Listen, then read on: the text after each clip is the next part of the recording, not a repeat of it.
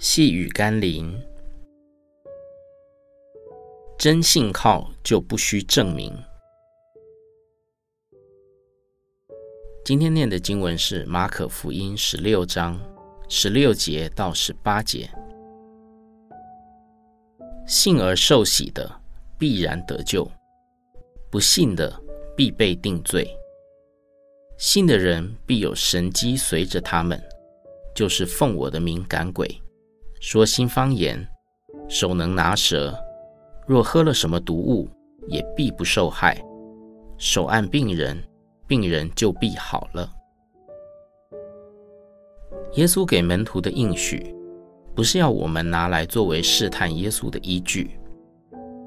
不断的有人在纠结受洗不受洗的问题，以及如何受洗，也有人不断强调说新方言。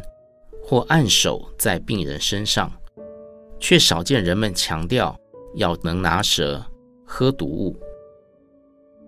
耶稣的重点是要我们确认自己在基督里的重生，告诉我们一个真正相信耶稣而获重生的人，必定有他的同在和保护，也可以奉他的名有美好的侍奉，经历并见证神的大能和作为。但绝不是要我们专注在特定事物上，并以此证明什么。那些试图以某些事物作为证明自己有神能的人，反而是我们要小心查验的了。